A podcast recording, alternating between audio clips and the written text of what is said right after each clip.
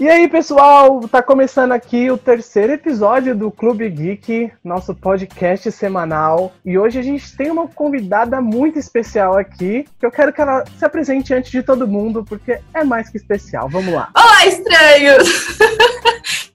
Povo, tudo bem com vocês? Eu sou a Aline Bianca e vamos conversar hoje. Oi, pessoal, eu sou a Leslie do Todas Geek. E eu sou a Camila do Pipoca na Madrugada. E esse é o Clube Geek, vamos lá.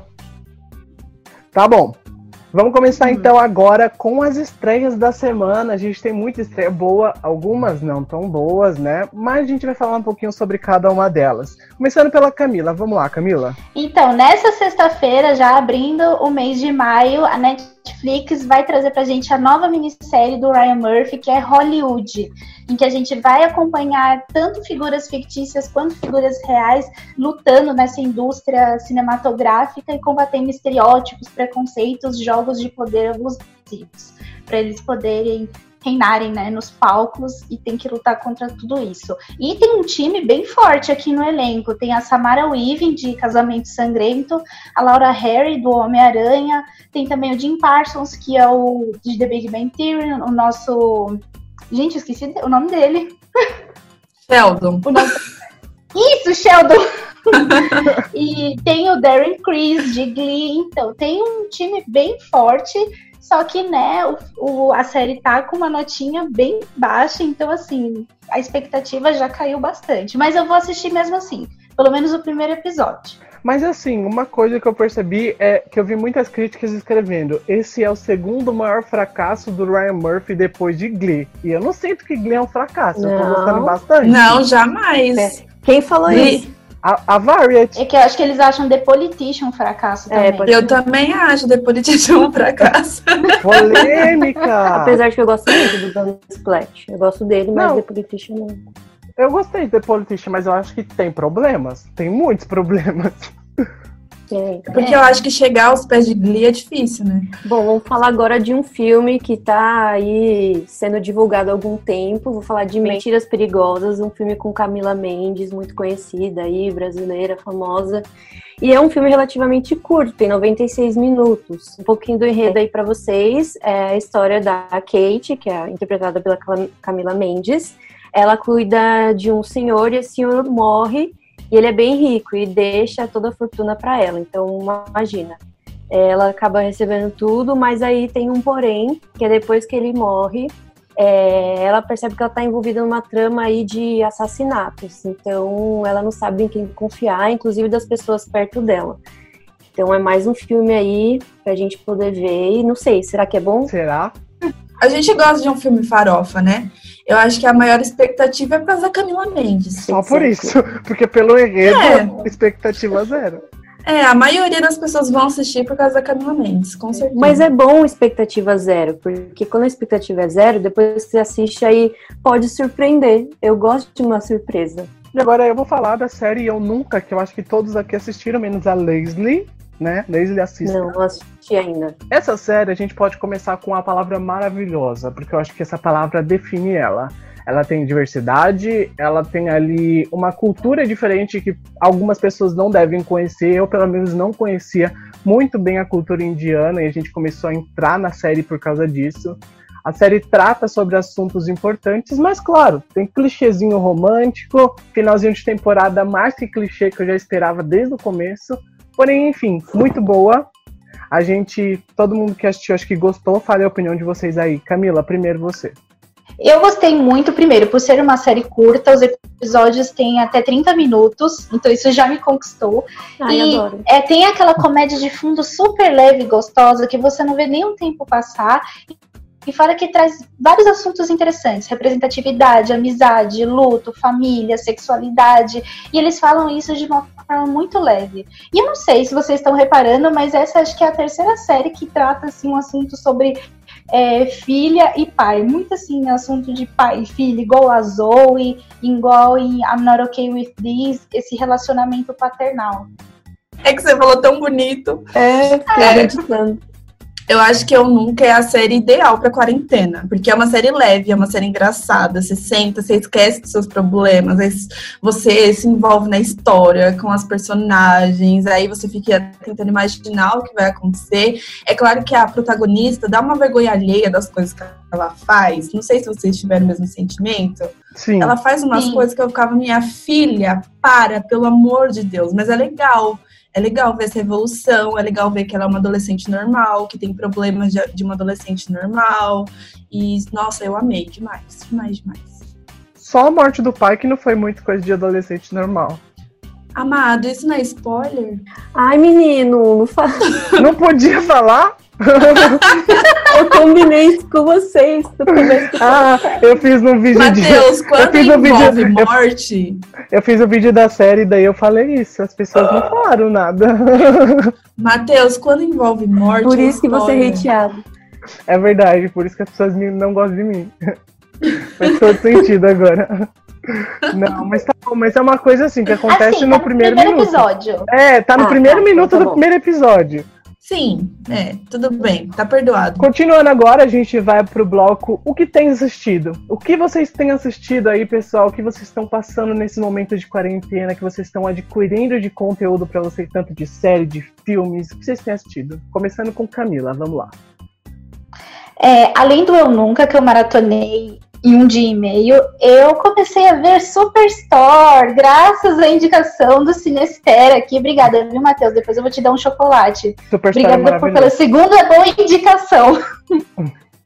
Então, o que é legal da Superstore é que meu, eles conseguiram criar uma história que se passa dentro de uma loja gigante, tipo Walmart, Target. Então você vê ali o dia a dia do pessoal entre os corredores, arrumando as, as coisas no estoque, e aí você vai vendo a situação de cada um. É, tipo, cada episódio tem um momento engraçado, tem é, a brincadeira das cores, que eles se dividem em grupo e aí eles têm que competir entre eles para ganhar um prêmio que no final é mó michuruca, mas para eles é mega importante. Tem, e aí no- nos episódios você vai, vai conhecendo tipo cada personagem, é, as frustrações, os sonhos e tá bem divertido. Eu gosto do Jonah, que é o novato que chega na loja. Todos me conquistaram. O Glenn, que é o gerente. A, a Dina, às vezes eu gosto dela e não gosto, porque às vezes eu acho um pouco forçada. Mas aí depois ela dá uma aliviada. Então aí eu fico assim, tá, tô gostando de você, mas às vezes você dá ranço. E é isso, é uma, é uma série bem leve, é aquela comfort série que você assiste de boa no final do dia, você quer relaxar. E tá disponível no Amazon Prime Video. Nossa, a Camila realmente gostou bastante. Eu gostei também, assim, mas é que você falou assim, então. ah, nossa, você falou, ai meu Deus, essa série é incrível. Vou maratonar tudo. Ah, mas Superstore é maravilhosa também. Você também assiste amo. Superstar também? Eu amo. Nossa, Superstar é, É incrível. maravilhosa. Ela é super Eu acho que é uma série muito diferentona das séries de comédia que a gente já acompanha, sabe? Eles têm uma vibe completamente diferente, então por isso que vale a pena assistir.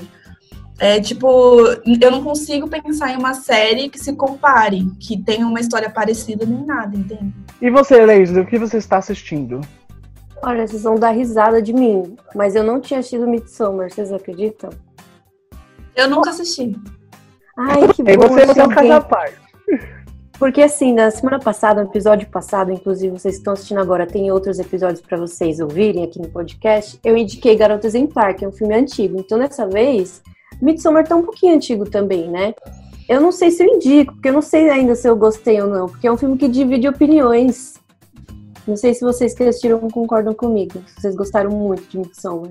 Eu queria falar isso aqui pra vocês poderem debater aqui. Olha, vou começar aqui. Eu gostei bastante de Midsommar, mas eu sei que ele tem um lado ah, difícil de ser digerido. É, é um filme assim que, quando eu assisti, eu assisti no cinema. é, eu tive um mix de sensações assistindo ele. Uma hora eu tava gostando, outra hora eu não tava gostando, uma hora eu tava enojado. Então, assim, foram muitas coisas acontecendo e isso me fez, às vezes, refletir sobre o que eu tava vendo. E aí eu assisti em casa com minha família. Meus pais odiaram Midsommar. Já esperava isso deles, mas eu fiz eles assistirem. Aí eu, é, aí eu revi o que eu tinha visto, né? Porque foi a segunda vez, e eu falei: eu gostei desse filme. Eu gostei porque ele tem uma coisa diferente que eu não esperava. Então, sei Uhum. lá, é difícil explicar, mas eu gostei É. sei lá. Por algum motivo. É um daqueles, então, é um filme que divide opiniões, não é todo mundo que gosta do gênero.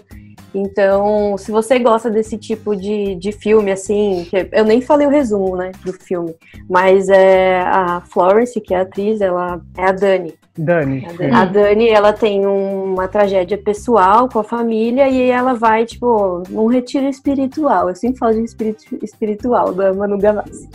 E aí acontecem várias coisas ali naquele festival daquele povoado na Suécia. E enfim, tem muitas coisas macabras e umas coisas loucas que a gente não tá acostumado no nosso mundo, nessa terra assim, moderna. Ó, oh, primeiro, eu gostei de Midsommar. Eu assisti também no cinema. Foi um filme que me impactou bastante. Primeiro, eu não gosto desse tipo de gênero, assim, desse tipo de terror. Tanto que Hereditário e Ao Cair da Noite seguem a mesma linha. Eu tive muita dificuldade de gostar. Eu admito, é um filme bom, mas não é um filme que eu gosto. Midsommar eu gostei, mas eu não assistiria de novo, pelo menos assim, por um bom tempo, que é um filme que me noja muito. Eu fiquei, sem, sem brincadeira, eu fiquei uns dois dias sem comer direito depois que eu vi o filme. De tão, assim, que meu estômago embrulhou. É um filme, assim, bem lento, que vai acontecendo as coisas e fala, meu, vai dar merda? E outra coisa que eu aprendi, eu não, se alguém me convidar para ir num festival sueco, eu nunca vou. Você não vai. eu também não vou, não. Suécia passa longe de mim, pode ficar tranquilo. Mas é um filme que, que vale a pena assistir, sim. Uma vez, mas vale a pena. É, a segunda eu fiquei um pouco menos enojado, mas ainda assim continuei, sabe? Com aquela sensação pesada. Você sabe a sensação pesada que é assistir o filme?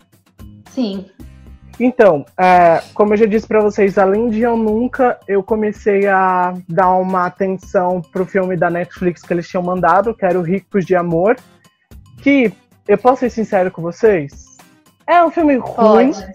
mas assim, não vai maltratar ninguém, não é um filme assim que você vai assistir e vai ficar que saco, perdi o tempo da minha vida. Não, é um filme ruim só. É aquele filme assim, que se passasse na sessão da tarde, as pessoas assistiriam. Farofinha, farofinha. É, é um filme para passar o tempo, farofinha. Não, não tem muito, muita coisa na história, assim, de surpreendente. É normal. O final deu uma leve estragada no que eu acho que já tinham construído durante o filme, mas fazer o que, né? A vida. Eu também tô assistindo Vis-a-Vis Eloise, eu já tinha falado isso, teve o segundo episódio essa semana a série desandou um pouquinho porque eles tentaram continuar uma coisa e se perderam no caminho, mas também enfim. E Glee, maravilhoso, sem defeitos. Comecei a segunda temporada agora. Nossa, gente, eu tô adorando. Glee e The Vampire Diaries estão sendo minhas séries favoritas agora de assistir. eu tô gostando E como demais. é que tá? Fala. E como é que tá a sua maratona de Vampire Diaries? Em qual temporada você tá? Tá ótimo, eu tô na quarta, episódio 14. Então, é, a primeira coisa que eu faço, então, quando eu acordo, é assistir The Vampire Diaries, virou uma lei. Claro que eu vou no banheiro antes, né? Esqueci de mencionar isso, mas não era necessário ter mencionado. Mas. Escovar os dentes, claro, né? Fazer a higiene bucal é importante. E eu tô reassistindo Barry, que a HBO Go é, liberou as duas temporadas de Barry, e eu tinha assistido quando lançou Barry. Eu não tinha assistido a segunda ainda. E aí eu falei, ah, tá de graça eles liberaram, vamos reassistir. Tô assistindo de novo a primeira pra assistir a segunda. E é uma das melhores comédias que, assim, que eu já vi em anos.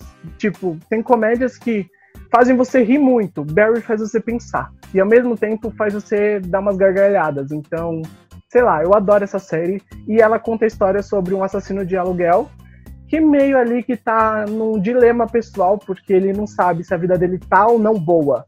E aí, o que, que, acontece? Ele acaba encontrando um target que faz curso de teatro.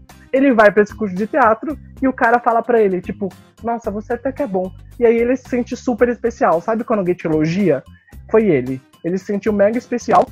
E ele começou a entrar nesse curso de teatro e fazer várias aulas e começou a gostar. Só que é meio complicado conciliar a vida de um assassino com a vida de teatro.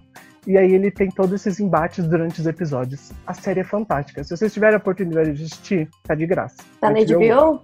Uhum. Eu vou aproveitar porque tá de graça. É.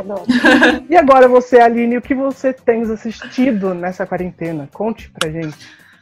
Ai, eu tô até com vergonha de falar, porque eu tô muito nostálgica. Então eu não tô assistindo muita coisa nova. Eu assisti, é, tô assistindo Brooklyn Nine-Nine pela quarta vez. Tô assistindo The Hundred. Já perdi as contas quantas vezes eu vi The Hundred. Tô na sexta temporada de novo. Aí eu achei How Met Mother também pela terceira vez. Então eu tô assim. Mas coisa nova que eu assisti foi um reality da Netflix, que é Brincando com Fogo que eu, eu, não sei porque eu comecei a assistir esse negócio, mas eu tô viciada em reality show. E esse Brincando com Fogo, eu achei o reality mais diferentão, assim, dos últimos tempos, porque você acha que ele vai ser uma coisa, mas ele acaba sendo outra. Você acha que vai ser uma coisa tipo de férias com ex, que a galera vai chegar e transar e todo mundo beijar na boca. E aí chega lá e eles não podem fazer nada disso. Então essa que é a graça, sabe?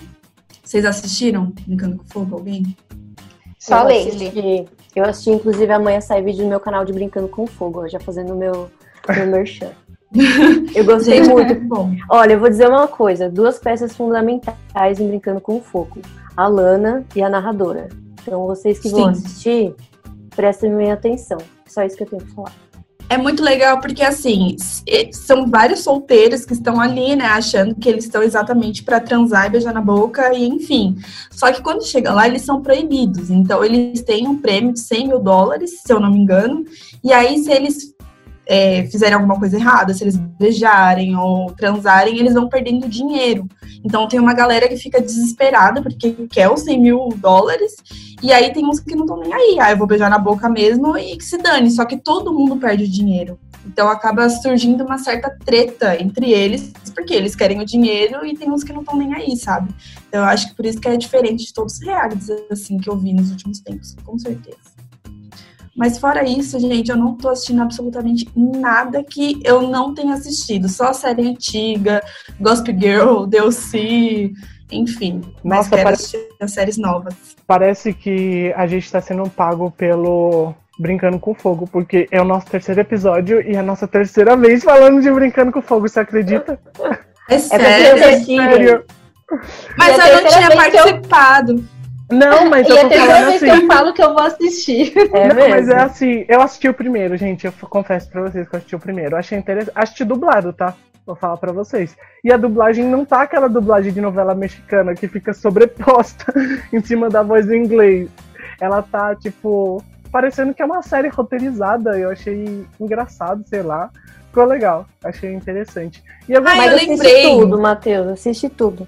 Porque o primeiro e o segundo uhum. demoram um pouquinho pra segundo. É, então, eu ia falar isso. A narra... o primeiro é a premissa, depois que. Eu gostei, eu gostei do negocinho lá que ela fica falando. A Lana. É, é muito engraçado. Eu achei interessante, achei a proposta legal. Eu acho que eu vou continuar assistindo, mas eu achei interessante. Foi graças ao nosso podcast que eu fiz isso. ah, eu lembrei, eu também fiz pela primeira vez na minha vida uma maratona de Harry Potter. De todos os filmes, assim, um seguido do outro. E aí eu descobri que só faltava o último filme para eu terminar Harry Potter. E eu não me perdoei por isso. Porque eu fiquei anos achando que faltavam uns quatro filmes, mas faltava só o último. É. Polêmica. Prisioneiro de Azkaban, melhor filme. Não. Eu acho que é. eu não okay. gosto. É o que eu menos gosto de todos eles. Nossa, eu adoro Prisioneiro de Azkaban. Eu Ai, gosto eu... de Prisioneiro de Azkaban. Mas eu gosto também do, dos últimos, Relíquias da Morte, parte 1 e 2. Sim, muito bom. Eu, eu, eu não consigo de, escolher um, que nem vocês. O, o que eu não gosto é do Prisioneiro.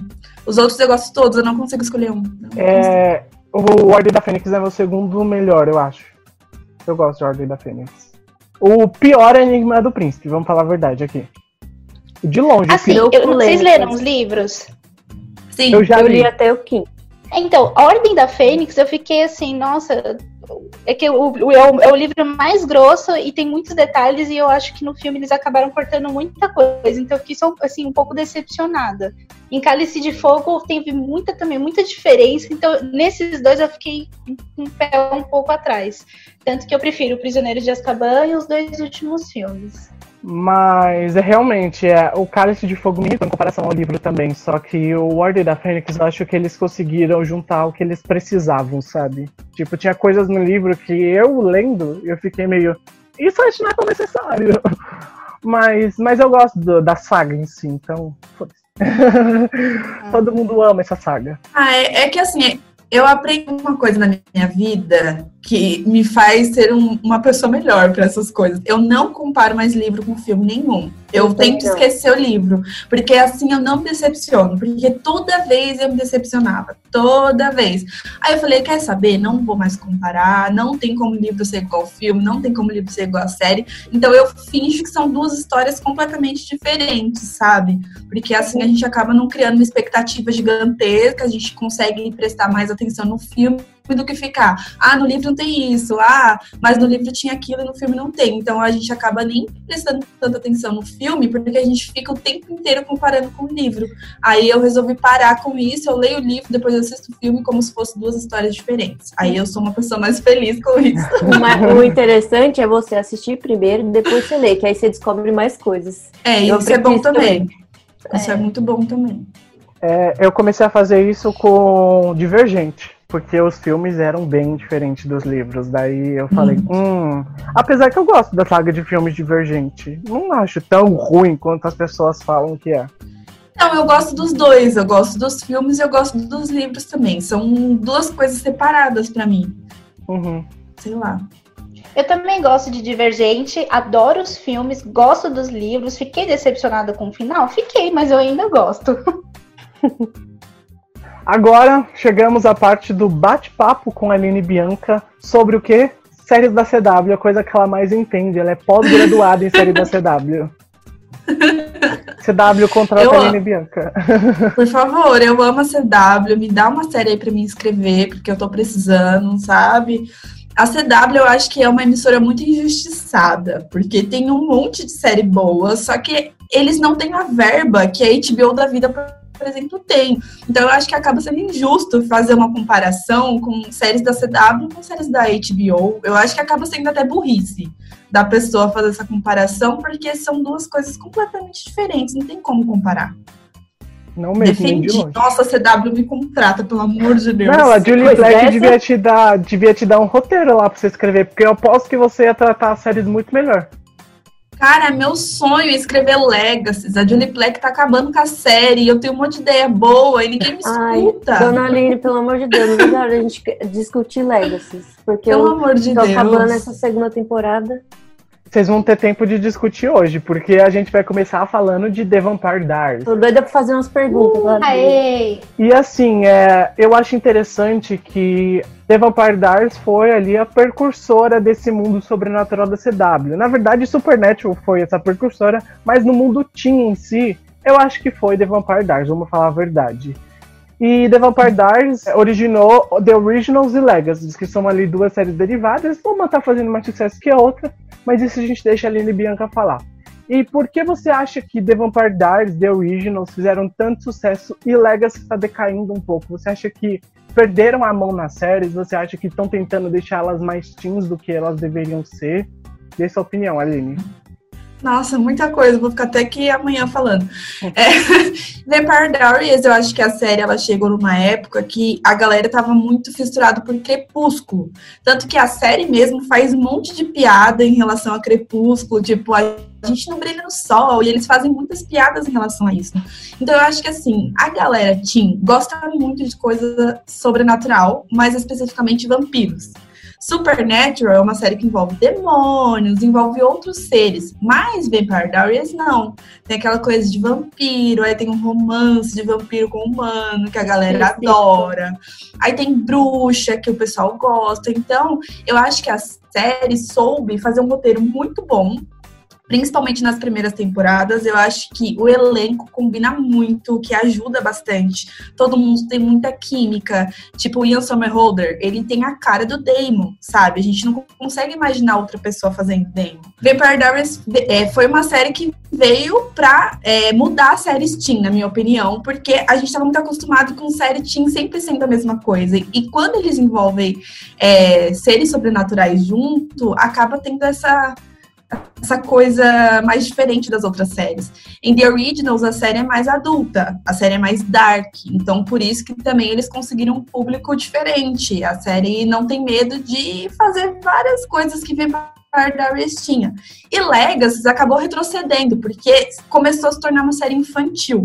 Essa é a minha opinião. Em alguns episódios, eles são dark, aí eles fazem um negócio muito da hora. Aí depois, no outro episódio, eles colocam fadas, uma coisa que não tem absolutamente nada a ver com o universo que a gente tá acostumado a assistir há tantos anos, e é por isso que eu tô ficando irritada com Legacy já porque não tem cabimento ter isso na história. Então, eles começaram com Vampire Diaries mais teen, depois é, foram para The Originals, que é mais adulta, e aí, ao invés de Legacy continuar na pegada de ser mais adulta, não, eles, eles tornaram a série infantil. Excelente!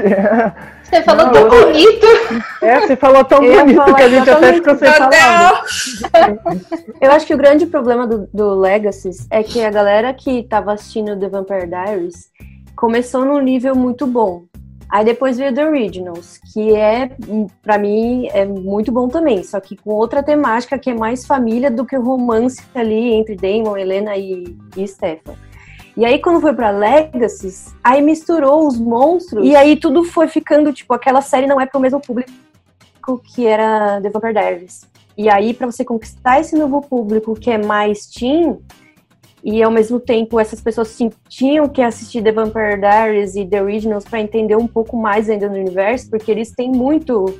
É, não é crossover, eles têm muita ligação com as primeiras histórias. Então aí chegou a faltar, assim. Sim, inclusive, assisti com... Legacy essa semana, assim. Eu tô no episódio 14 ou 15. Aí, tipo, é legal porque quando volta. É, é, a contar as histórias Vampire Diaries e The Originals, aí fica legal. Mas aí no outro episódio já começa a brisar, assim. Aí você não fica na nuance que você não sabe Acontece que eles falam, né? Não, é uma série completamente diferente, você não precisa assistir as outras. Só que ao mesmo tempo, eles ficam amarrados na audiência de Vampire Diaries e The uhum. Originals. Eles poderiam criar uma série, por exemplo, de monstros e tal, sem ter envolvimento com as outras séries, por exemplo, criar novos personagens. Mas eles, que, é, eles quiseram pegar a audiência das outras duas séries para ter audiência em Legacy, só que ao mesmo tempo eles ficam ficam falando não, não tem envolvimento, só que a gente sabe que tem envolvimento sim. É no mesmo universo, eles trazem vários personagens. Tem o Kai Parker que apareceu na segunda temporada de Legacy, a Freya Michelson também. Então, assim, eles usam é, os personagens que a gente já gosta e eu acho que é, eles acabam manipulando um pouquinho Uma a audiência justamente por causa disso. Porque, do mesmo tempo que eles falam que não tem envolvimento, tem envolvimento sim. Eu acho que tem uma coisa que, que a gente tem que pensar também é que, assim, Charmed, eu acho que vocês não assistiram a Dino dos anos 90 era uma série muito mais sexy, muito mais. É, que envolvia magia negra, muito diferente do que a gente vê na Charmed de hoje. Então, realmente, eles quiseram também a mesma coisa, pegar o público da antiga, tentar converter um novo público, só que eles transformaram essa Charmed de hoje, sei lá, numa coisa, vamos fazer algumas bruxinhas vivendo altas aventuras na cidadezinha, sabe? Aquela coisa bem sessão da tarde. Não tem mais aquela essência que a gente tinha nas séries antigas. Até Supernatural e The Vampire Diaries começaram numa época que a CW era um canal diferente, era um canal que, sei lá, tinha uma forma de trazer histórias pra gente que é diferente da gente traz hoje. Então, não sei o que aconteceu no meio desse caminho, porque séries de heróis viraram tema agora. A CW é conhecido como canal da série de herói. Aí hoje em dia também Supernatural perdeu tanto a mão depois de algumas temporadas. Parece que realmente eles queriam deixar a série um pouco mais family friendly, sabe? Então eu acho que a CW vem perdendo a mão há alguns anos. Porém, eu ainda acho que Supernatural se salva, porque Supernatural é Supernatural, e The Hundred também, que eu acho que foi uma série que ajudou muito a CW a chegar onde ela tá. E é isso aí. Você, Aline. Assim, eu acho, eu acho que The Hundred é a melhor série da CW. Nesse momento, os fãs de Vampire Diaries vão ficar bravos comigo. Mas The Hundred é a série que eu acho que eles mais investiram em efeitos especiais e tudo mais. Então, eu não sei se é por conta do Jason Rottenberg, que é o criador, que ele é bem chato para essas coisas.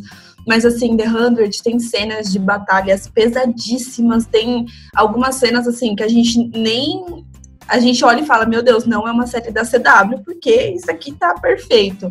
Só que eu acho que The Hundred é uma série muito injustiçada, porque a CW divulgava apenas na primeira temporada. E agora não tem divulgação nenhuma, The Hundred. Até aqui no Brasil. É uma série que ela foi sendo divulgada e renovada por causa dos fãs, que são muito fiéis. Mas é uma série que não tem divulgação. Então a CW acaba se preocupando com séries de heróis, com essas séries, e acaba deixando The Hundred de lado. E é uma série que, se você colocar na balança, ela não tem uma audiência ruim.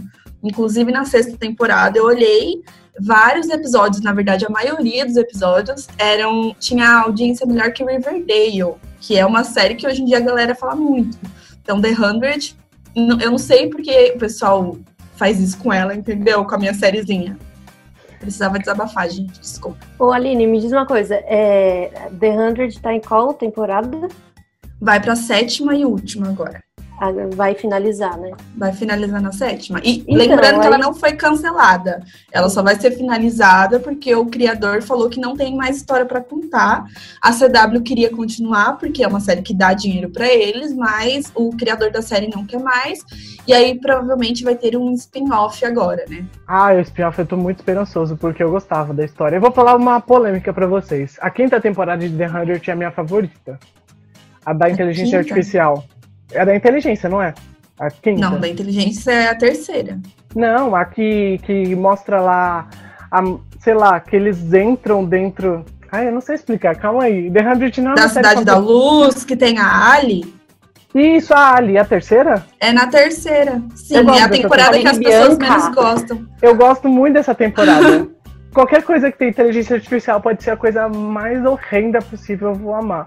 Então eu gostei Nossa, bastante dessa temporada. Você é péssimo, é a temporada que os fãs mais odeiam. O spin-off, ele não vai seguindo mais ou menos. É que ele não é fã, Aline. Não, Matheus é muito do contra, gente. Eu não tenho. ah, é sempre. Nossa. Mas só pra saber, o spin-off ah, é. ele vai ser focado em algum personagem específico? Desculpa, é que eu, eu sou meio por fora de The Hundred, mas eu quero saber do spin-off. Camila, você vai ter que assistir The Hundred, eu vou te obrigar, senão a gente vai acabar com meu essa Deus. amizade aqui agora. Ai, meu Deus, agora eu já vou colocar na lista, não briga comigo. o, o spin-off, na verdade, ele vai contar anos antes dos acontecimentos de The Hundred, porque hum. é uma série que fala sobre o fim do mundo e tal, aí mostra os jovens chegando na Terra. Então eles vão mostrar como que o mundo foi destruído. Então eles vão mostrar gerações antes da galera que a gente conheceu em The Hundred. Então, provavelmente a gente vai ver, sei lá, os avós da Clark, os bisavós, não sei. A gente vai ver, então, a família deles antiga, assim, antes do mundo acabar. Mas, e essa aqui também é o diferencial, né? Mas, Porque a maioria é. dos spin-offs conta depois. The Hundred vai ser antes. Mas, assim, vai contar é, a história deles na Arca ou vai contar a história deles na Terra? Não, vai contar a história dos Grounders na Terra. Na como terra. eles tornaram os Grounders e tal. E ah, provavelmente também vai ter a Ali, porque ela que destruiu tudo. Nossa, é incrível, adoro Desatualizar ela. Desatualizar The Hundred. Desatualizar urgente. Tem na Netflix até a sexta, não tem? Gente, tem. vocês têm que assistir, porque a próxima temporada Ai, é a última. Entendeu? Vocês já podem, ó, hello, fazer uns conteúdos de The Hundred aqui, falar dos episódios do podcast eu também Pelo acho. De Deus, assim, chamar, chamar, a Aline Bianca, chamar a Aline Bianca semanalmente para falar sobre The toda, toda semana. Eu venho. Falou de The Hundred é comigo. Tá gravado, quem, quem, né, quem que vai ter que falar? Não, quem que vai ter que falar isso é as pessoas. Elas vão ter que twittar muito. Aline, volta pro podcast para falar de The Hundred. Hum. Então, e ainda sobre séries da CW, é, nós temos Riverdale e Kate Kinney, que são dois derivados que a gente sabe que não são lá aquelas coisas, né? O Riverdale já foi boa, já foi tudo. Hoje em dia já não é mais nada. Enfim, quem gosta de Riverdale, desculpa. é, você acha que a CW continua com Riverdale porque eles precisam de uma série teen? Ou você acha ainda que Riverdale é uma série que eles consideram boa? O que, que você acha? Dá sua opinião, Aline. Polêmica. Eu acho que Riverdale continua porque eles vendem muita camiseta. É uma série, assim, a gente tem que pensar no comercial. Entende? The 100, se você colocar na ponta do lápis, não tem tanta audiência. Aqui no Brasil deve ter mais, porque eu acho que é o país que a galera ficou mais maluca por The 100. Mas se você vê vídeos até de fãs dos Estados Unidos, a maioria deles é falando mal de, de Riverdale, na verdade. Só que é uma série que, comercialmente falando, vende muita jaqueta, vende muito boneco, vende muita coisa. Porque a maioria das pessoas são crianças. Um, se, por exemplo, The 100, que tem um público mais adulto, eles não vão vender muita camiseta, porque adulto não liga muito para isso, a não ser eu, no caso. Mas Riverdale é uma série é, infantil, é uma série assim que a primeira temporada é maravilhosa, mas parece que eles ficaram na zona de conforto e cagaram com a história. Esse é o problema de Riverdale, na verdade. Só que, assim, as pessoas são muito apaixonadas também pelos atores. Então, eu acho que isso também colabora muito. Porque é aquela coisa de, ai, o QG APA tira a camiseta, todo mundo fica louco. Tem gente que assiste só pra ver o QG APA sem camiseta. Não é pela história de Riverdale mais. Agora é um amor, na verdade, pelos atores, não pela história, se vocês pararem pra prestar atenção. Eu Ai, meu Deus, vão me xingar. Preciso dizer um, um comentário, assim isso que a Alina falou é muito real, tipo, do comercial ser muito mais importante do que a história de Riverdale. Porque, por exemplo, eu tenho camiseta de Riverdale. Mas pergunta se eu tô atualizada na série. Eu também. Gente, Entendeu? eu tenho três camisetas de Riverdale. Três. Uso, uso. Eu dei uma pro meu pai. Gente, eu me empolgo, eu me empolgo com as coisas de Riverdale, mas na série eu tô assim, nossa, que legal. É, e tipo, mas eu é lindo. de assistir o episódio e eu já esqueço. O Gente, meu sonho é ter aquela jaqueta. A jaqueta Meu eu quero sonho é aquela jaqueta. Ela é linda. Então, assim, enquanto eles continuarem vendendo essas coisas e comercialmente falando, a série vai continuar no ar, porque tem muito adolescente que assiste, as roupas são incríveis, as personagens são lindas, entendeu? Então, não é mais. O pessoal assiste o Riverdale mais pela história, é pela, por outras coisas. E Supernatural. Supernatural é um sucesso da CW, sempre foi um sucesso, até hoje eu acho que ainda mesmo que o número de audiência caiu, continua sendo sucesso. E o que você acha que tá levando esse rumo de Supernatural? Você acha que o final da temporada vai ser uma coisa gigantesca? Ou eles vão ficar na comunidade, vão deixar o Sam e o Jim viver uma vidinha tranquila? Ou vão matar eles? O que você tá esperando pro final de Supernatural? Que é uma das grandes séries da CW, que agora vai acabar. Boa! É você, Aline. Do, bate-papo com a Aline. Estamos no bloco bate-papo com a Aline. Dona Aline. Perdão, perdão. Eu acho que eles vão matar o Sam e o Jim, com certeza. Até os próprios atores já falaram que não tem outra forma de acabar a série. E já falaram que a maioria dos fãs não vai gostar do final. Então, não sei. As minhas expectativas estão altas. A maioria das pessoas não estão gostando dessa temporada. Mas eu tô gostando muito. Não sei se é um sentimento, assim, de que vai acabar. Aí eu assisto os episódios assim, como, sabe? Como se fosse a última vez. Eu sou muito intensa com as séries. Principalmente com Supernatural, que foi uma série que me conquistou demais. E é uma série que também, eu acho que as pessoas talvez não acompanhem, acompanham tanto pela história, mas pelos personagens. Sim. Porque o Dean se tornou uma coisa, assim, o Castiel, que a galera assiste como se fosse alguém da família. Eu sinto às vezes que eu sou casada com o Dean, gente. Eu sinto mesmo. Mas parece que eles são parte da minha vida, entendeu? Então eles... não é mais a história mirabolante, são os personagens. Mas realmente, eu acho que Supernatural é família. É família. Você se torna um membro da família deles e a décima, essa décima quinta não tá lá aquelas coisas, pelo menos para mim, mas eu ainda acho que a série tem, sei lá, uma coisa que te prende. Você viu que vai ter alguns episódios que eles vão viver. Vai ter um episódio que eles vão viver todas as datas comemorativas em um dia? Eu postei umas fotos no Instagram. Você até curtiu. Sim, vi. É que eu só tô balançando a cabeça, Vivi. Ah, entendi. Então, é, as histórias ainda, mesmo que sejam bobas, porque parece que vai ser um episódio bobinho, mas ainda assim são nossos irmãos, eles estão vivendo aquilo, a gente sabe que eles estão lutando com o maior, sei lá, eu não posso falar aqui, mas com a maior coisa que eles já lutaram. Então, ver esse avanço, ver esse percurso até chegar onde eles estão chegando, é incrível e eu vou sentir Sim. muita falta. Mas, mas isso que é legal nas séries da CW, eu tenho esse sentimento, se torna uma família, assim, você se apega. Tipo Gossip Girl, por exemplo. Eu me via nas ruas de Nova York fazendo compras com a Blair Waldorf, sabe? É uma coisa que a CW consegue é, fazer a gente se apegar tanto aos personagens que a gente não olha tanto pra história mais. Vampire Diaries também, gente. Na quinta temporada a série ficou horrível. Mas não dá pra não assistir. Porque a gente ama o Damon, a gente ama o Stefan. Não tem como não assistir. E eu acho até que é por isso que a série sobrevive com alguém saindo, porque sempre tem outro personagem que fica mais legal, a gente tá meio bem apegado aos outros também. Não se É, eles prende tanto ao dar um- protagonista. Eles dão um destaque maior. Por exemplo, em Riverdale, o grande destaque era para ser o Art, né? Ele foi vendido como um protagonista, mas quem rouba a cena é o Jughead. É, realmente. Chegou a hora da parte final do nosso podcast, que é falar sobre a final do BBB. Esse BBB que foi histórico, icônico, teve até prêmio do Guinness Book, então realmente foi o BBB. E eu quero saber de vocês. Camila, o que, que você achou desse BBB? De- No, geral. eu concordo. No geral, eu concordo com todo mundo. O BBB é, foi um marco histórico para mim, é um dos melhores. Entre assim, o BBB 20, o BBB 7 e o 5 para mim são os top 3 do Big Brother desses 20 anos. E o BBB 20 conseguiu roubar toda a cena. Eles vão ter que superar muito no, no 21. Nem sei o que, que eles vão fazer, mas eles vão ter que fazer uma coisa assim muito legal para prender a nossa atenção. Coloca Essa a final- gente. Coloca a gente, Coloca a gente! Coloca a gente, vai ser incrível. Eu vou falar de série o dia inteiro. Nossa, eu vou ser eliminada rápido. eu ia ser eliminado. Ah, eu também, na primeira semana, com certeza. Mas assim, eu não, eu não sei. Eu gostava do Babu. Eu gosto do Babu.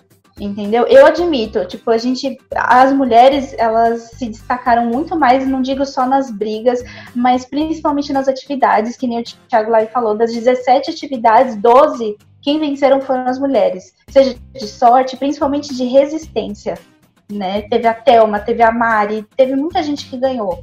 E mas no final eu jurava que a Manu ia sair e o Babu ia ficar. Porque, meu, o tempo todo o Babu tava voltando do paredão e ele tava ficando forte. Né? E, a Manu, e, a, e a Manu, a Manu foram, foi duas ou três vezes, mas ainda assim o Babu tava com mais força. Então eu jurava que ele ia pro final. Mas mesmo assim, foi o final, a final com, a- com as três, eu fiquei muito feliz. E mais feliz ainda que a Thelma ganhou, porque se ela não ganhasse, aí eu ia ficar chateada. Eu ia ficar puto É, a Manu também. e a Rafa, a Manu e a Rafa, eu adoro elas. Elas também reinaram no Big Brother. Mas aqui fora elas vão ganhar muita coisa, gente. Entendeu? E a Thelma, ela merecia mesmo esse prêmio, por tudo. Por toda a sua caminhada, é, pelas inúmeras vezes que ela escutou falando dela, dela ser uma planta, só, só tá ali para fazer fotossíntese, e não foi nada disso. Ela começou quietinha e aos poucos ela foi crescendo. Realmente, no começo ela tava bem morna, bem na dela. Só que do nada ela voou, sabe? E ela engrenou no jogo. Boa, fiquei sem palavras. Leis, e você? Olha, eu vim falar o outro lado do Big Brother. Eu vim aqui hoje nesse podcast enaltecer Boninho. Sério, Boninho levou minha quarentena lá em cima. Principalmente porque, olha, eu não assistia Big Brother, de verdade, eu não assistia. Mas aí, quando ele falou que ia ser com influenciadores, eu falei, pô, ah, tá aí uma coisa legal. Chamar influenciadores e misturar com os inscritos, o que, que vai ser? Será que vai ter mais chance o povo do camarote do que o da pipoca? E aí, calhou que teve esse coronavírus, e aí a galera assinando per view loucamente, como aqui, ó, euzinho aqui, comecei a assistir, ver as câmeras. Eu não consegui atualizar minhas séries, não consegui, não consegui ver o filme que eu precisava ver.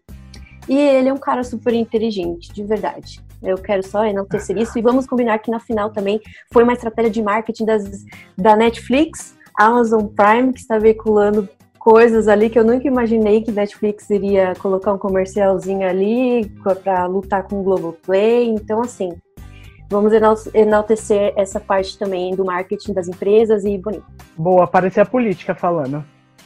Exatamente. Podem juntar em mim para eu estar no Big Brother ano que vem, que eu preciso ter um milhão de inscritos e um milhão de seguidores. Faça suas, faça suas inscrições. E você, Aline? Eu gostei muito. Fazia muitos anos que eu não acompanhava o Big Brother. Eu acho que o último que eu vi mesmo foi o que o Rafinha ganhou.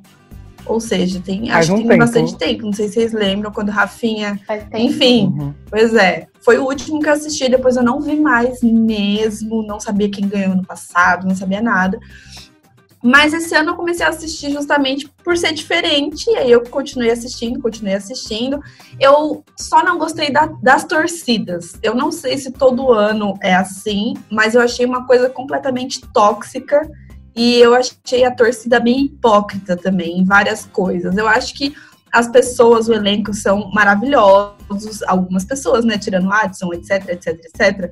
Mas assim, eu acho que o final entre. Manu, Rafa e Thelma foi incrível, foi maravilhoso. No final também eu acho que o Babu, ele se redimiu sim, ele ficou incrível ali com as meninas, ele junto com a Thelma, ele junto com a Manu, eles brincando, ele assustando a Manu toda hora. Eu gostava muito. Eu acho que o que estragou o Babu foi o Prior.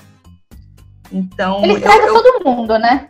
é, então, assim, eu, eu não entendo a torcida de verdade, assim, é uma coisa que eu não entendo, porque a Manu, ela sofre um hate completamente gratuito, ela nunca fez nada de muito grave, assim, pra ninguém lá, entende? Então, claro, ela teve os seus erros, todo mundo tem. É, eu achei que foi super justo esse, esse conglomerado que a Globo fez do Big Brother de juntar famosos com não famosos. Eu gostei muito da Thelma ter ganhado.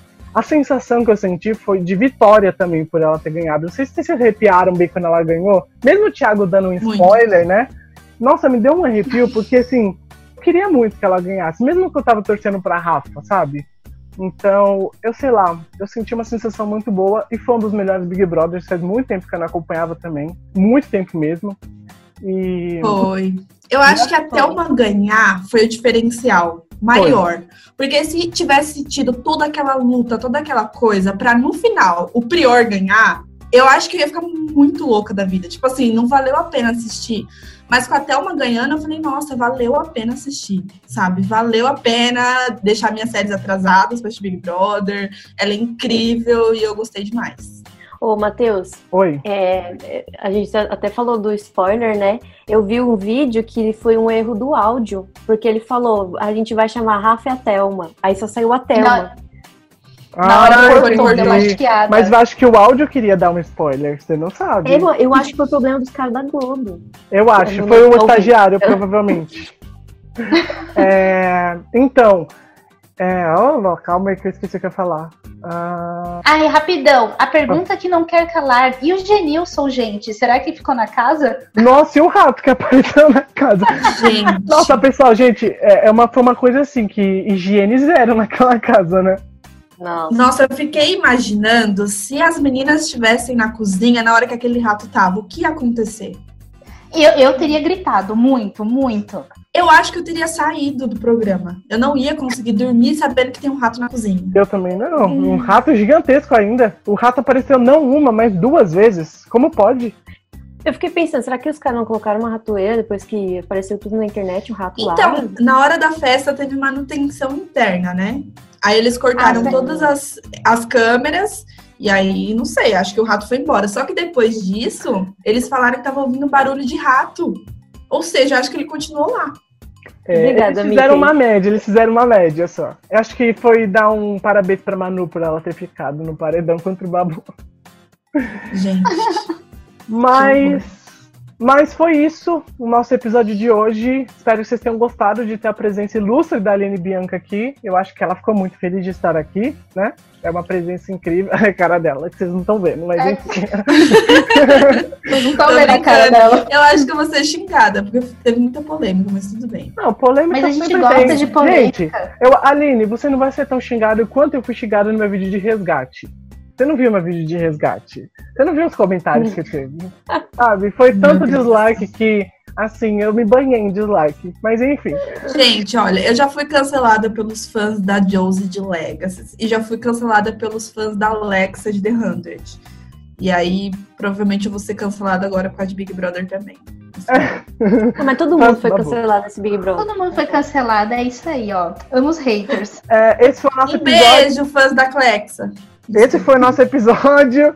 Espero que vocês tenham gostado do que a gente falou aqui, do nosso conteúdo. Toda semana a gente posta um novo episódio. Se vocês quiserem mais participações de outras pessoas e da Aline também, claro, deixa nos comentários lá no Twitter, nas nossas contas no Instagram. Sigam a Aline Bianca, sigam eu, Matheus Amaral, sigam a Leslie Martins, sigam a Camila Savioli, sigam todas essas beldades aqui do nosso podcast.